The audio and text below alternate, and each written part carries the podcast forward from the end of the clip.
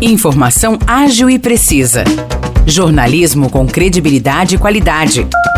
92 News. 92 News. O podcast do Jornal da 92.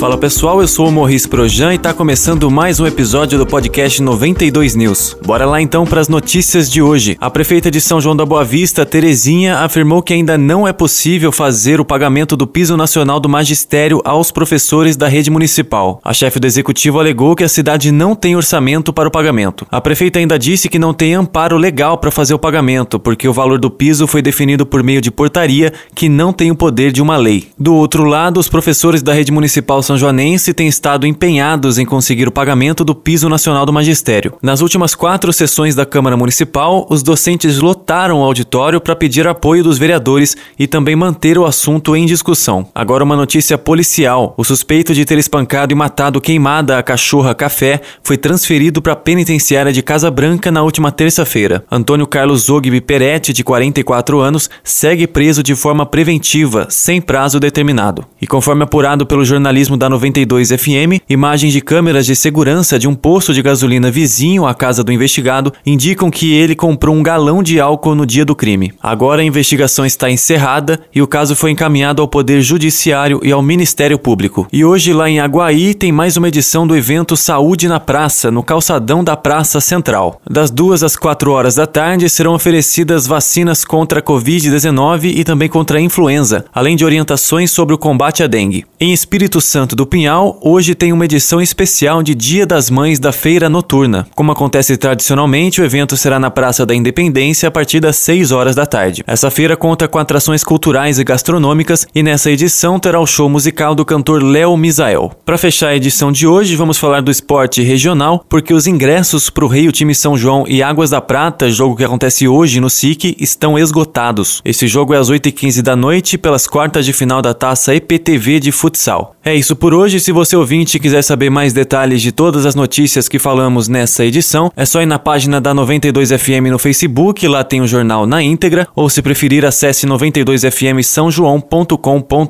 Valeu pessoal e até o próximo episódio. Para mais notícias de São João da Boa Vista e região, acesse 92fm são joão.com.br ou siga 92fm São João nas redes sociais. 92